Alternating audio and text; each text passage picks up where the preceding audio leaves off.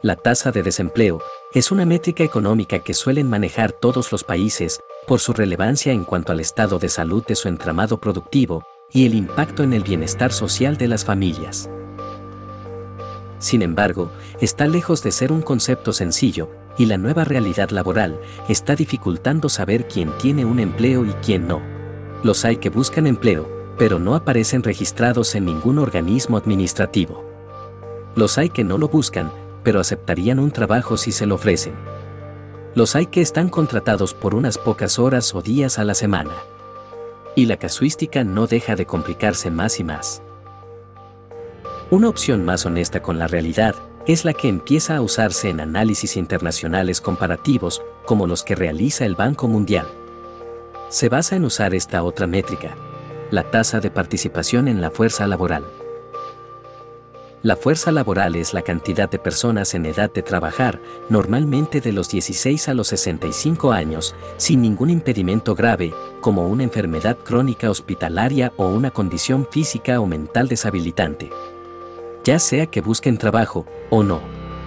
Son personas que podrían estar trabajando y que no están recibiendo ninguna pensión de retiro.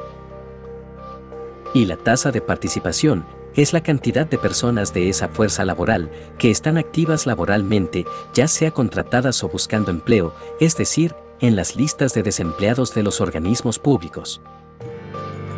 Cuando se contempla así la situación laboral de un país, los números salen muy volteados a como normalmente los divulgan los gobiernos. Te voy a mostrar solamente dos ejemplos. En España, en 2019 la tasa de desempleo se dice que era del 14%, sin embargo, la tasa de participación en la fuerza laboral ese año era del 74%. Es decir, que un 26% de las personas que podían trabajar no lo hacían.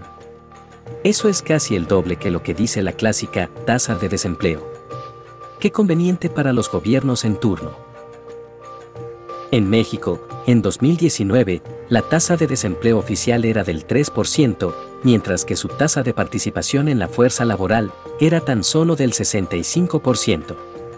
Es decir, que el 35% de los mexicanos que podían trabajar no lo hacían.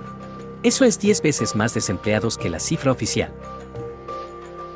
En la descripción de este episodio, te dejo el enlace a la web del Banco Mundial en donde se muestra la tasa de participación en la fuerza laboral de todos los países. De todos modos, es un tema espinoso.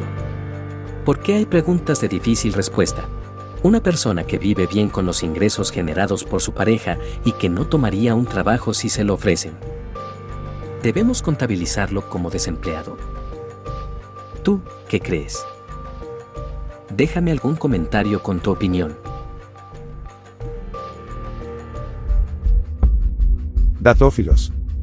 Buscamos, analizamos y compartimos datos.